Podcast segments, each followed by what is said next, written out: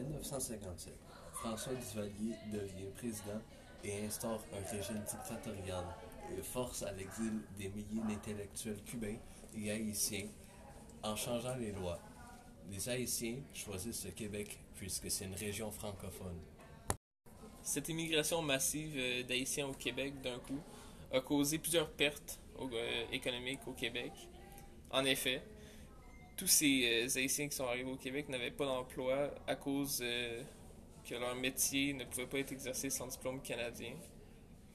Euh, dans le temps, en 1960, pour pouvoir exercer le métier de médecin, de secouriste ou de, professeur, ils devaient refaire leur éducation complète version canadienne en retournant au secondaire puis à l'université pour gagner un diplôme canadien.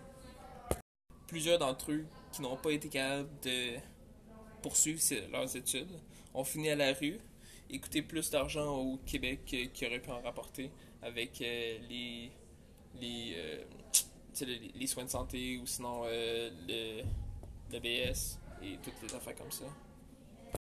En 1962, il y a une loi qui a été ajoutée qui interdisait les douaniers de refuser une personne sur leur race, ce qui a mis une fin à une discrimination raciale envers les Haïtiens, qui pouvaient maintenant immigrer au Québec. Malgré euh, que cette loi ait facilité l'immigration pour les Haïtiens au Québec, il y a quand même des inconvénients. Dans le sens que, à cause de cette immigration massive de milliers d'Haïtiens au Québec d'un coup, le Québec est devenu plus raciste qu'avant. Ce qui a rendu les choses encore plus difficiles pour euh, les Haïtiens qui ne pouvaient déjà pas avoir d'emploi, mais en plus qui devaient maintenant supporter le racisme et la discrimination.